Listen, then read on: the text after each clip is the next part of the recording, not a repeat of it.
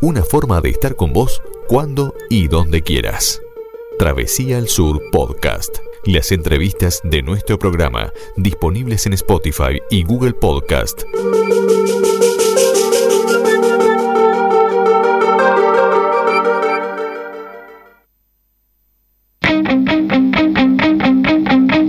Todo lo que es real se hace migajas. Todo lo que es mortal no está ni nunca funcionará.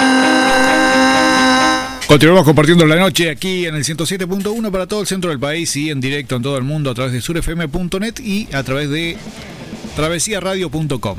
Y como habíamos adelantado, ya vamos a estar eh, conversando con Fernando Rivas para hablar un poquito de su disco No Estoy Solo. Bueno, para eso ya le damos la bienvenida, las buenas noches a Fernando. Hola Fernando, ¿estás por ahí?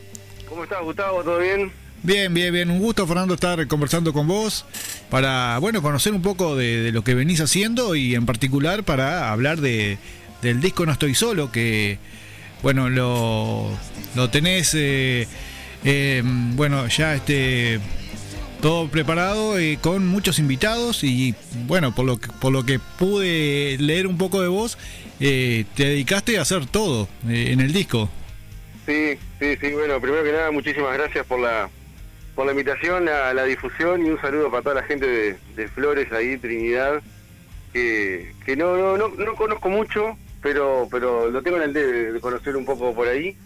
Y bueno, sí, como vos decías, sí, hice un, disco, es un disco como experimento de laboratorio, porque obviamente todo esto, al no tener una banda detrás, ¿no? Que, como hice todo yo, eh, es medio complicado también para llegar a presentarlo, pero pero sí, lo bueno que estuvo es que eh, cuando empecé a componer las canciones, las hice muchas pensando ya en la persona que terminó cantándola, y eso me ayudó pila a, y, y- a ellos, supongo también, a, poder hacerlo mejor, ¿viste?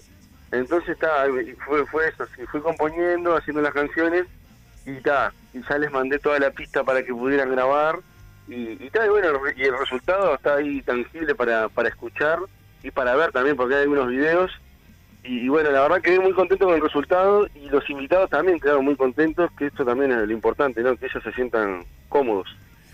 Eh, claro bueno antes de meternos directamente en, en el disco eh, contame un poco rápidamente este tu, tu camino recorrido en la música cuándo cuándo comenzaste lo- lo- los proyectos que, que has que has hecho los que has tenido pa- para conocerte un poco más Fua, eh, el pasa es que son 20 años ya.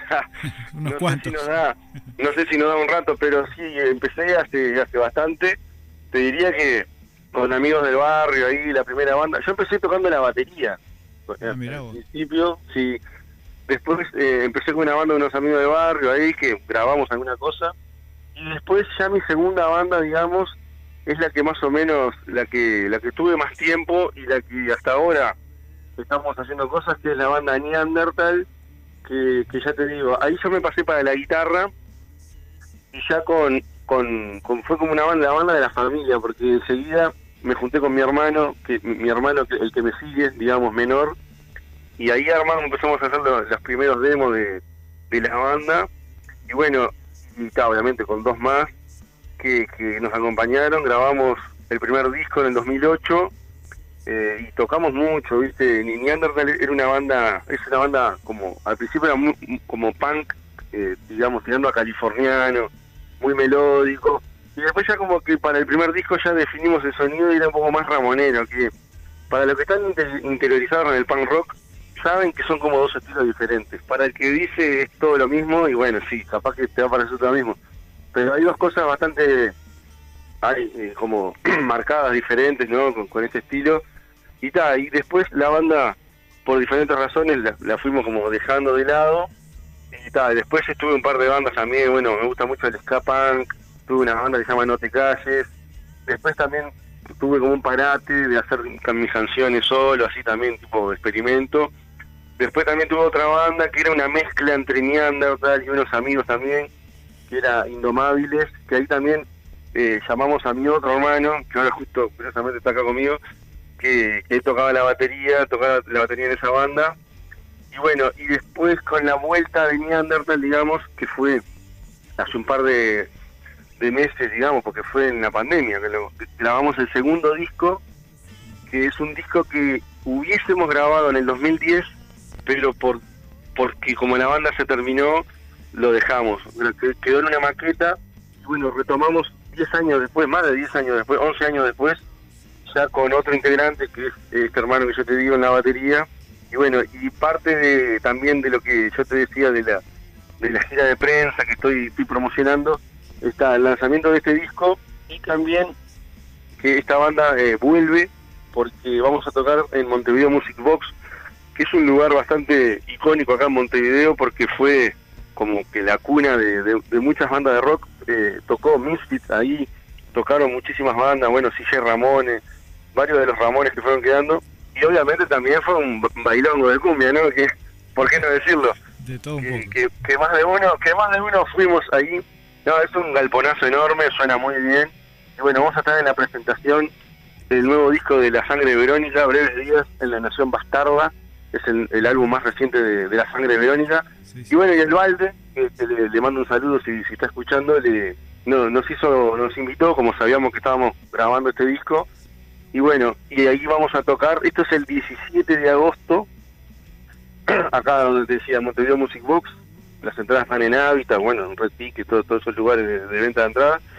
Y bueno, y viste, y acá lo, lo, lo que lo que te había dicho el otro día en privado, de que, de que, o sea, este año fue bastante movido para mí, tengo, ya te digo, el disco este ya está para escuchar, eh, tengo esta banda Neanderthal, tengo otra banda, en, en el medio, como me preguntaste la trayectoria, también tengo un par de bandas de metal, me gusta mucho el metal, eh, hice, hice con TK90, estoy también con una banda que se llama Dandelion, hacemos tributo a Audioslave, y cada tanto estoy tocando en, en un boliche acá que se llama Tanguito Bar, es un boliche, es un bar tipo chiquito, entrarán, no sé, 80 personas a, a reventar, y tocamos, hacemos un ciclo todos los jueves, acú- eh, los miércoles, perdón, acústico, y, está, está rindiendo bastante bien, así que estoy bastante entretenido entre el show este de, de Neanderthal, con la sangre Verónica, los acústicos, y bueno, y, y mi disco que si bien no voy a salir por ahora, no sé, no tengo, no voy a salir a tocar, ya me han ofrecido algunas cosas para hacer y me están convenciendo. Por lo pronto lo que estoy haciendo es en las giras de prensa, cuando tengo que ir a una radio, eh, toco alguna canción, pero acústico. Por, por lo que te dije al principio, como yo grabé todo, tendría que tipo conseguir una banda, ¿entendés? Enseñarle las canciones, o que la escuchen y la vayan sacando, pero, o sea, no, no, no estoy en contra de eso, ¿no? Pero eso lleva como bastante tiempo, y, y bueno, y por ahora no, no, no lo estoy haciendo porque recién salió el disco, salió a principios de agosto, así que tampoco es que estoy desesperado por presentarlo. Me encantaría, sí, pero tiene que ser algo bien armado, ¿viste? Algo bien armado y pensado. Bueno, pero así que un, un mundo de cosas en, en, en- en tu vida musical. Eh, ¿Cuándo empezaste a cranear este disco? ¿Cuándo se, se- bueno, se empezó a gestar el, este, el disco No Estoy Solo? Mirá, no estoy solo. La idea la, la, la tuve, te diría que a finales del año pasado. A finales del año pasado eh, se me ocurrió hacer un disco. Mira, el disco, el, el nombre salió antes de, las canciones, porque fíjate que no estoy solo era como algo que quería yo hacer ya con invitados. Entonces, justo la primera canción que, que pasaste que se llama Incertidumbre fue la primera canción que hice para el disco y la coloqué primera porque para mí es como que la que más me gusta. O sea, sacándola de los invitados, porque viste que es como que te pregunten también eh, cuál es tu hijo preferido, si tenés más de uno, y no podés. Entonces elegí como la canción que me gustó más, una, obviamente, que está sin invitados, y la puse primero. Después, obviamente, sí, tengo mi- mis favoritas eh, con los invitados, pero pero bueno, nació todo a finales de, diciembre. Ya te digo, cuando recién terminamos el disco de Neanderthal, este el que te decía que se llama La Casa Rota, que es el que vamos a presentar también en- con la sangre, terminamos de grabar el disco y fue como que sentí como una especie de alivio, tipo, bueno, se terminó este disco, ahora voy a descansar. Y la maldición de los músicos, ¿no? Cuando estamos de repente, en mi caso, ya de licencia, tranquilo, me empiezan a bajar las ideas de más canciones y tengo que decir, pa, recién termino de grabar un disco, ¿por qué me voy a meter a grabar otro? Y ta, y no, no, no, dejé pasar la oportunidad. Y te diría que en diciembre empecé a componer. El otro estaba mirando una libretita que tengo las canciones así que las he hecho, que las voy haciendo. Tengo la, la fecha Y hay una canción que le hice el 24 de diciembre, o sea que estuvo como muy justito ahí, ¿no? De, la salida del otro disco. Y empecé a componer y te diría que lo terminé en, a fines de enero o a principios de febrero, una cosa así. Ahí, ahí terminó la, grabación de, todo lo mío. Después yo le mandé todo eso a los invitados y ahí ellos, ahí demoraron un poquito más porque dependo de, de los tiempos de ellos, ¿no? Algunos estaban de vacaciones, etcétera, pero el disco en sí ya estaba prácticamente 90% grabado, esperando a las voces de ellos, ¿no? Y me, decías que, bueno, ya lo pensaste con invitados eh, antes de grabarlo y, los temas, eh, cuando lo, fuiste componiendo, ¿ya te tenías en la cabeza quién iba a cantar cada tema? ¿Quién te iba a acompañar en cada tema? Sí, eh, esa, esa respuesta te es tipo 80% sí. Capaz que al principio te dije que, la tenía súper clara, pero por ejemplo, sabía sabía quién invitar, en el caso de lo que te iba a comentar ahora, a Tato de Punkser, que es eh, cantante de una banda de punk, ¿no? El nombre ya te lo dice, pero no sabía en cuál canción, porque él terminó cantando La venganza de un perdedor, que es una canción super punk, pero tiene el disco tiene otra canción punk que se llama Mi caos es igual mi paz, y estaba entre esas dos, pero tenía que ser una, ¿entendés? En este caso es como que él tenía doble chance, pero igual no le di la chance de elegir a él. Yo después cuando me decidí dije, esta es para vos, y obviamente la interpretó perfecto. Pero después la mayoría fue tipo, esta canción es para vos. Me pasó mucho con, bueno, eh, la canción Esperar y, Sin Marcha Atrás de Diego Maturro y Fede Lima, respectivamente. Las pensé en ellos porque son canciones como muy pop, viste, pop rock. En, en el verso ellos se lucen con la voz toda dulce y en el estribillo hay que romper. Eso fue como pensado para ellos. Lo mismo para, por ejemplo, el chupete de Rey Toro. Eh, el estribillo dice, vos, acá hay que romperla y, y, y eso es para él. Después Villano la dudé porque Frankie es más del como del rock, del hard rock. Esta es una canción punk, pero después recordé que él es fanático de, de Sex Pistols, Ramones, viste, todo. Y dije, ¿por qué no? Y cuando se la mandé, ni lo dudó, le encantó. Después, por ejemplo, en el caso de Ale Jambías, que, fue creo que el, el que más la pensé para él, porque incluso es una canción que tiene acordes parecidos a una canción que él ya canta eh, o cantaba en la banda Doberman. Y yo se lo dije, le dije, mira, acá hice una especie de, de ¿no? De, como de afane, de, afane, pero pero bien, tipo tipo homenaje. Y cuando le pasé la canción me dijo, pa, sí, tiene, tiene una onda la canción que, que, yo eh, hacía referencia es de Vu, que es una canción del último disco de Doberman. Me dice, sí, tiene algo de Vu, me encanta, no sé qué, vamos a hacerla. Y tal, tiene unos tonos altísimos, yo obviamente le pasé eso con mi voz, ahí media autotuneada, ¿viste? Para que quede la referencia. Y tal, obviamente cuando él me pasa la voz de él, la mía, la, la borré y dejé solamente a lo último la mía, pero fue como la canción más pensada más personalizada, digamos, ¿no? La del... Y después, por ejemplo, en el caso de Break Me, la canción 4, acá no, no va con la regla de tipo, pensé esta canción para vos, porque esta es una canción que quedó afuera de un demo de TK90, que era una banda que yo te dije de New Metal, donde en esta oportunidad yo, yo hacía la música de toda la canción eh, de manera tipo maqueta, digitalmente, ¿no? con la batería electrónica, eh, grababa el bajo, grababa la guitarra, hacía todo instrumental. Y Jerónimo, que es el invitado, en esa época de 90, lo que hizo fue, le puso la letra y la cantó. Entonces, a, a, mí me encantó como quedó esa canción. A él también, pero como era una banda de cinco, eh, prefirieron hacer otras canciones. Bueno, esas canciones las grabamos en un demo, pero esta quedó afuera. Entonces cuando yo agarro, estaba, no sé, pensando en armar el disco y le digo, vos, este es un disco de invitados. Le digo, ¿te recuelga hacer la canción Break Me? ¿Te acordás aquella canción que quedó afuera? Me dice, sí, dale, la hacemos.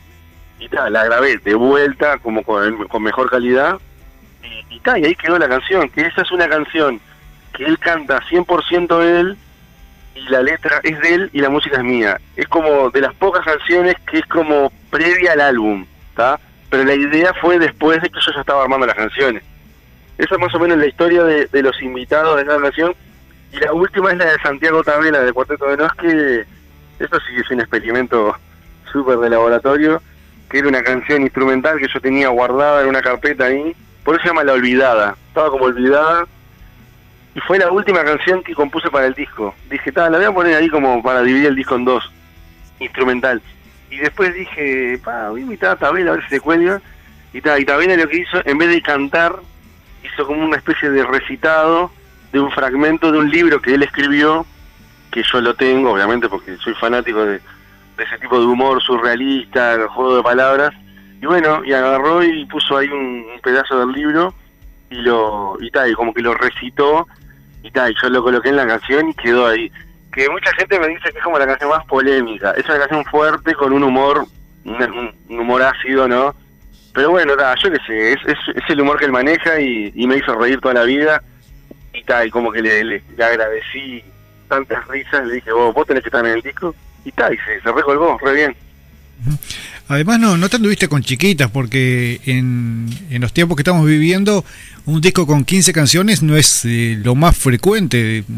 Quizás, bueno, si nos vamos años para atrás, eh, quizás sí, pero bueno, ahora en, en la época de plataformas digitales, donde se publican muchos CP, eh, un disco con 15 canciones, eh, digo, como que también llama un poco la atención.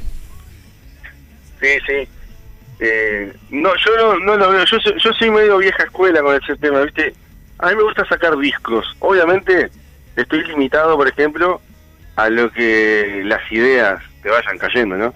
Si tenés tremendas ganas de sacar un álbum y, y- solamente pudiste grabar seis canciones y no te da el cerebro para más, lo saco con seis.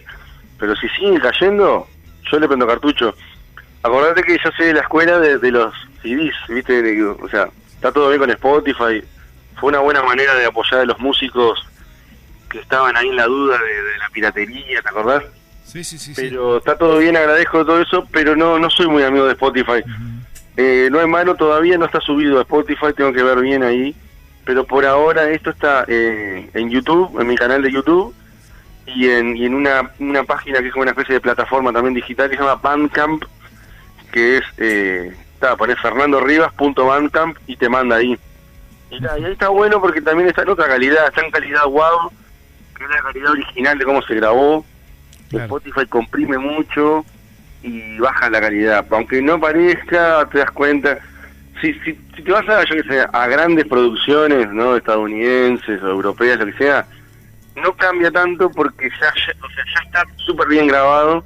Algo que está grabado a un 100% y te lo baja a un 80%. Pero acá en Uruguay, que no llegamos a ese 100%, ¿entendés? Algo que está en un 70%, que te lo baje a un 50%, es como demasiado. Entonces, afecta eso, ¿viste? Ti- Tiene que estar muy bien comprimido, muy bien laburado para que para que quede lo más fiel posible. Pero pero sí, 15 canciones que en realidad son 14 y una es un bonus track, que es una canción que surgió eh, un poquito después de haber terminado el disco, me la, me la pidieron para una cortina de un programa radial de acá en Montevideo, y tal, y me preguntaron, ¿vos qué vas a hacer con esa canción? Y yo le dije, y bueno, la, la, pongo en el álbum como bonus track. Está genial, no sé qué. Y tal, quedó. Esa canción es una cortina de, un programa que de acá de Montevideo. Ujú. Mirá vos. Eh, bueno, así que, que me decías, eh, recién mencionabas a, a YouTube. Eh, ¿Apostaste fuerte también a la parte audiovisual, a la estética del disco en cuanto a, a su carátula? Eh, ¿Esa idea este, también la, la tenías de antemano? O, bueno, contarle un poquito a la gente también, porque al ser radio no, no podemos mostrar, pero Sí, sí. eh, ¿cómo, cómo, ¿cómo fue la, la idea esa de- del, del diseño de la carátula y también de, de lo que es eh, lo- lo- los Bien, videos sí. que tenés en YouTube? Sí, la verdad te, agradezco, te agradezco la pregunta porque no, no me, mi hijo no me perdonaría que no lo mencione, que si, si, si, si hablaba del disco y no lo mencionaba. Porque te- tengo un hijo de 10 años, eh, muy friki, muy gamer y muy fanático de los videojuegos viejos, ¿no? Entonces, eh, un niño co- fanático de, de juegos retro y un viejo directamente como yo, eh, encontramos el punto justo donde divertirnos, ¿no? Que son los juegos viejos. Eh, para los fanáticos de, Nintendo, se dieron cuenta, eh, si vieron el, la carátula del álbum, que estamos todos pixeleados, y el logo que, que dice Fernando Rivas. Digamos que Nintendo nos robó el logo, no, el revés, ¿no? ¿Por qué? Porque no estoy solo, eh, sus siglas, digamos, es NES, ¿no? N-E-S. Y lo, como te decía, si hay algún friki ahí en la audiencia tuya, le doy cinco segundos para que para que piensen qué significa NES. No, NES es, es el primer Nintendo que significa Nintendo Entertainment System. Entonces, mi hijo, que tiene 10 años, me dijo, papá, si tenés un disco que se llame NES, tenés que hacer todo con el diseño retro. Y le digo, mira, mira qué buena idea. Entonces empezamos a buscar diseños, no sé qué, y me dice, que, sea tu cara toda pixeleada en 8 bits. Y le digo, ah, no, León, sería, no sé, centrista una foto con mi cara. Sí, dale, no sé qué, no sé qué, vamos a buscar. Empezamos a buscar, y tal, encontramos un diseño que nos gustó, y tal, y, lo replicamos. Y después la idea de que, de que los invitados salgan como que yo los escupo, ta, era como, como que salió después. Y, y obviamente no nos quedamos ahí, porque no solamente la carátula es una referencia a los juegos retro, sino que después empezamos a ir un poquito más allá y la, la, tapa trasera es el mapa del primer mundo de, de, Super Mario 3. Entonces cada pantalla es una canción y cada invitado me está esperando como si fuese ahí un, no sé, un acompañante en la pantalla. Y lo que vos me decías de los videos, cada canción obviamente es una pantalla de Mario que va pasando la letra van pasando cosas en el medio, yo qué sé, va dependiendo de, la letra. Incluso tengo un amigo, Gastón, que si está escuchando esto le mando un saludo, que es fanático así de todo esto de juegos retro, que fue como descubriendo eh, easter eggs, como, ¿no? como referencias a Mario y a la letra cada pantalla de los videos que, yo hice está como relacionada con la letra, porque, o sea, ninguna pantalla está como puesta porque sí, tiene algo, y viste que Mario tiene tantas cosas que podés como jugar con eso, tiene una pantalla, por ejemplo, adentro del agua, otra en el cielo, tiene otra que es de noche, una en el castillo, tiene una en el desierto, no sé si, ya lo dije, adentro de, los caños, eh, tiene todo un poco, entonces cada una se va relacionando con, la letra. Y bueno, y el principio de cada video es, eh, como que dice la, mi, cabeza, recorriendo todo el mapa y a medida que van pasando la pantalla yo me voy moviendo y llego hasta el final del mundo, que es el final del disco, ¿no? Pero sí, le, metí le metí mucho mucho empeño en eso, porque ya te digo, trabajo con los audiovisuales y no me costaba nada, o sea, me costó pila en realidad, pero digo, lo hice con mucho gusto, amor, y más trabajar con, con tu hijo que, que me acompañó pila en esto. siempre me decía, papá, no sé qué, ¿cuándo sale Nes? Para ella es Nes, ya no, no, no estoy solo. Y, cuando salió, obviamente, lo vimos todos los videos juntos, todo ahí, no sé qué, y tal. A él le gusta más lo visual que la música. Imagínate, ¿no? Es como que le dimos más, más corte a eso. Y tal, bueno, de una manera de compartir con tu hijo eso está genial. eh, bueno, eh, Fernando, este, así que me decía, si siguen, si sigue la presión para, para que esto empiece a sonar en vivo, este, te, lo vas a, replantear o, o, todavía, todavía no lo pensás? Y lo que pasa que de a poquito me, me están convenciendo porque hoy hablé con alguien, con el gallego, un amigo ahí que, que tiene una productora también, tiene una especie de azotea donde hacen shows y, está escuchando el disco, yo estoy sacando en mi canal de YouTube un video por, por día. Creo que mañana se estrena la canción número 13, o sea, ya está por terminar. Y estaría todo el disco subido a YouTube. Entonces luego va escuchando eh, día a día.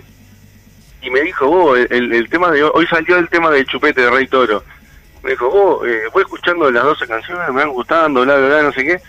Me dice, traete, la banda y armate acá. Le digo, pero no tengo banda, digo, en, realidad. Me dice, no, no, por eso, armate una banda y hacemos un par de temas acá.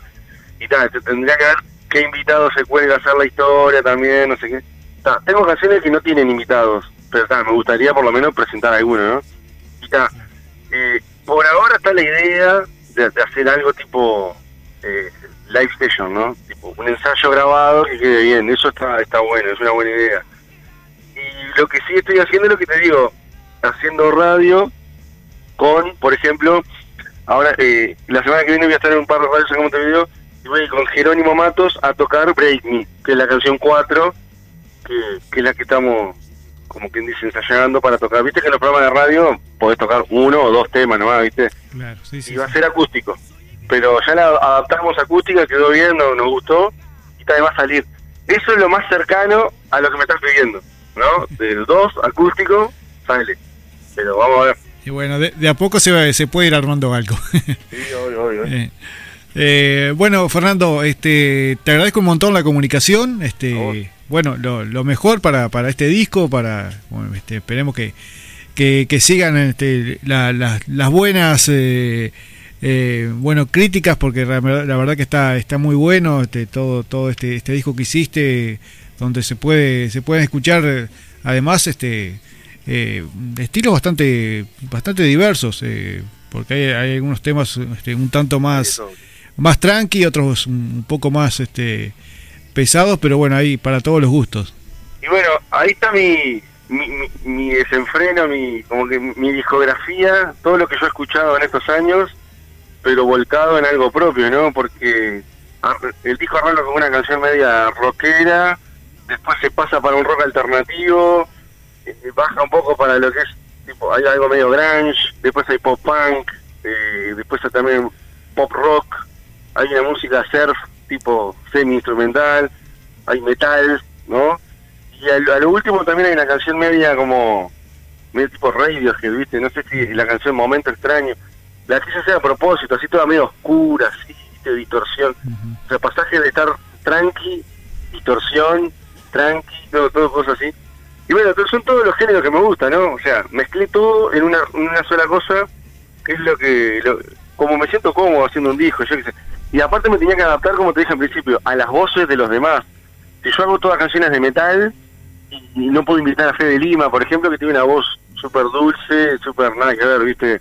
O al revés, hago todas canciones como, como más pop, y llego al chupete de Rey Toro, y ¿qué, qué va a hacer ahí, ¿entendés? Y el loco va a romper la voz siempre así. Entonces, está, como que tuve que hacer también variado, porque yo quise y también porque me lo, me lo pedía esto. Claro, claro. Ujú. Este, bueno, eh, Fernando, eh, gracias por, por el contacto. eh, estamos a las órdenes para cualquier cosa que quieras comunicar y bueno, esperemos que, que no sea la, eh, la que sea la primera de, muchas veces que, estemos en contacto para bueno comunicar cosas y que venís haciendo. Así que bueno, te mando un abrazo y hasta en cualquier momento. Cómo no, a las órdenes, estamos, estamos en contacto y muchísimas gracias a vos por, interesarte ahí por la, por la difusión, la, la nota y bueno, y la buena onda. Bueno, arriba, eh, abrazo grande. Muchas gracias, chau chau.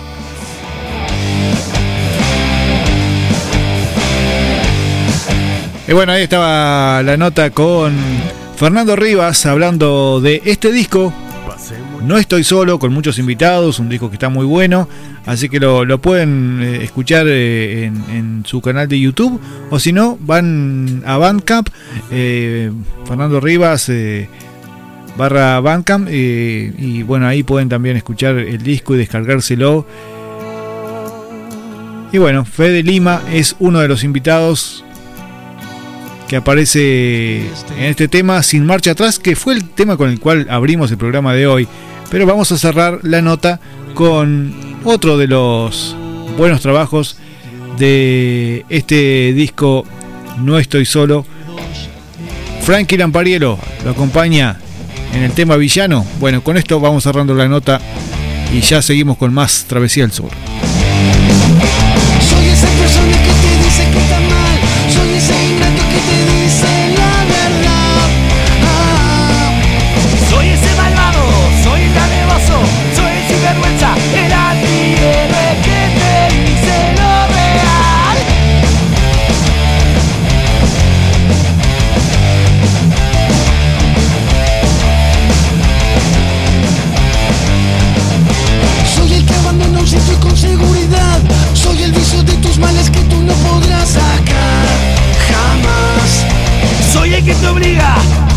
Sangra,